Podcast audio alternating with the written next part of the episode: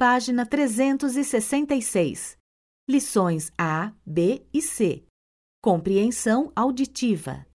1, Ai, Antônio, não sei se fiz bem. No que foi? Eu fui fazer minha inscrição no vestibular. Na hora fiquei na dúvida. Não sabia ainda se queria biologia ou jornalismo. Aí fiz, mamãe mandou bater. E escolhi biologia, mas eu tô arrependida.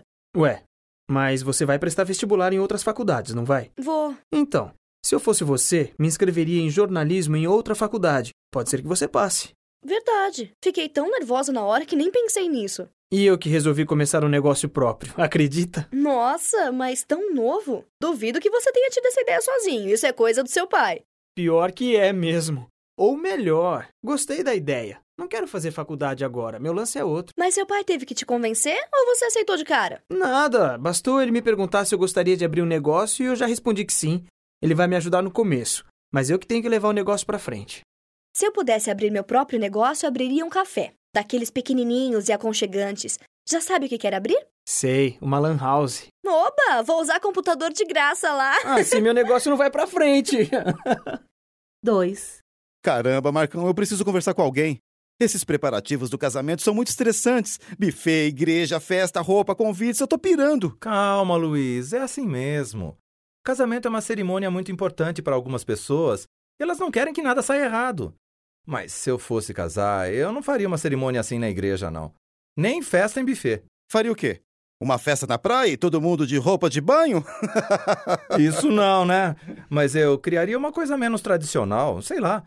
Talvez eu fizesse a cerimônia ao ar livre, em uma chácara, com o altar todo feito de plantas. E nada desses bem casados e lembrancinhas inúteis. Mas teria padre? Não, só o juiz. Eu adoraria um casamento assim. Mas por que você não falou isso pra sua noiva? Agora vocês já pagaram a igreja, alugaram um buffet. Não dá mais pra cancelar. Eu tinha medo que ela odiasse a ideia e ainda achasse que eu tava inventando alguma coisa diferente só pra não casar. Do jeito que você é apaixonado por ela, você casaria até debaixo d'água. Casaria mesmo. A Lorena é uma mulher maravilhosa. 3. Isaías, você não quer jogar baralho lá em casa este fim de semana? Hum, pode ser. Vocês vão apostar alguma coisa? Eu tô meio quebrado.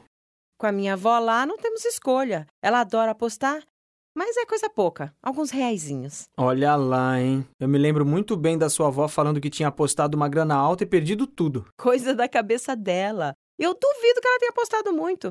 Primeiro, porque ela não tem dinheiro. E segundo, porque ela adora contar uma lorota. Se minha avó fosse assim, eu não jogaria com dinheiro. Eu apostaria outra coisa. Isso é perigoso. Tem gente que vicia. Não tem perigo, não. Ela joga muito pouco e só com a gente lá em casa e uns outros parentes. É só pra se divertir. É, eu lembro quando eu conheci a sua avó. Foi engraçado. Eu pensava que ela fosse uma velhinha recatada e quietinha. Que susto que eu levei. no bom sentido, né? É verdade. Ela tem muita energia e alegria de viver. Se eu tivesse metade da energia dela, eu realizaria vários sonhos. Hum, realiza porque não quer. Siga o exemplo da sua avó. Eu vou pensar mais nisso. Acho que estou precisando de uma mudança no trabalho. Se precisar de alguma coisa, pode me ligar. Nada.